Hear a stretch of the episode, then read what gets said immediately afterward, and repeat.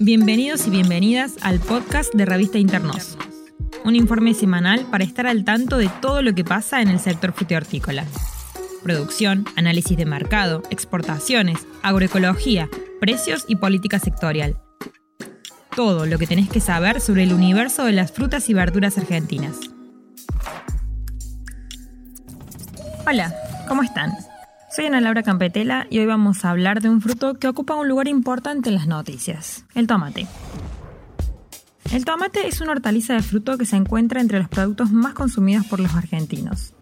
Comemos 16 kilos por persona por año de tomate en fresco, a los que se le suman unos 15 kilos de tomate procesado, en jugos, sopas, latas o aderezos. Hay que decir que este alto consumo de tomate es reciente. Nuestros padres, nuestros abuelos, tenían un consumo estacionalizado en función de dónde vivían. Si estabas en Córdoba o en Buenos Aires, el tomate se comía en verano y nada más. Según las estadísticas del INTA, en Argentina existen unas 11.000 hectáreas dedicadas a la producción de tomate en fresco, perita, redondo o cherry, con una cosecha de 700.000 toneladas anuales. Todo este tomate se distribuye en los mercados concentradores de todo el país. Estas producciones se encuentran en las provincias de Buenos Aires, Corrientes y Salta principalmente. Pero también existen pequeños productores ubicados en los cinturones hortícolas de Córdoba, Jujuy, Formosa y hasta Río Negro, que cubren la oferta de los mercados regionales a lo largo del año.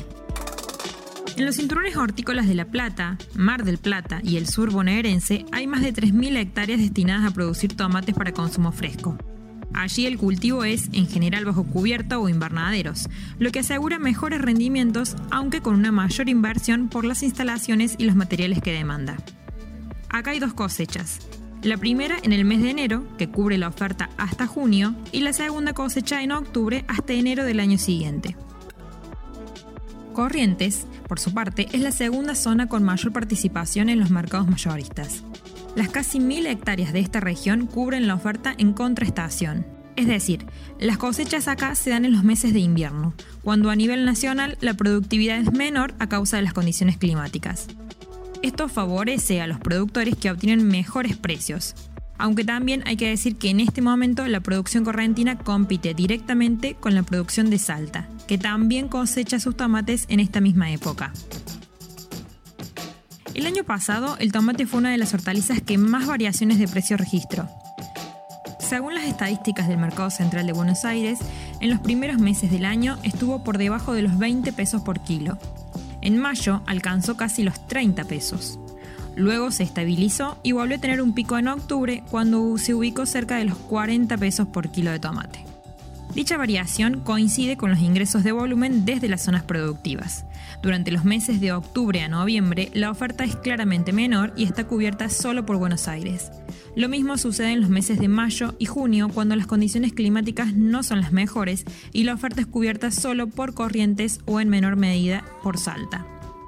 Durante el invierno entonces el tomate llega menos a los grandes centros de consumo como Buenos Aires, Córdoba o Rosario y además llega desde más lejos.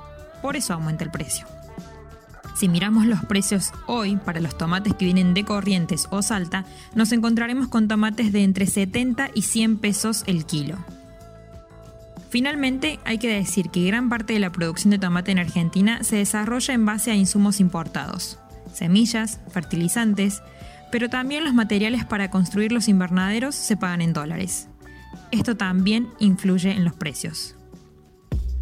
Gracias por acompañarnos hasta acá. Mi nombre es Ana Laura Campetela.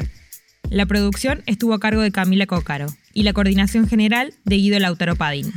Recuerda que puedes leer este y otros análisis en nuestra web www.revistainternos.com.ar. También podés seguirnos en las redes sociales, siempre como arroba revista Hasta la semana que viene.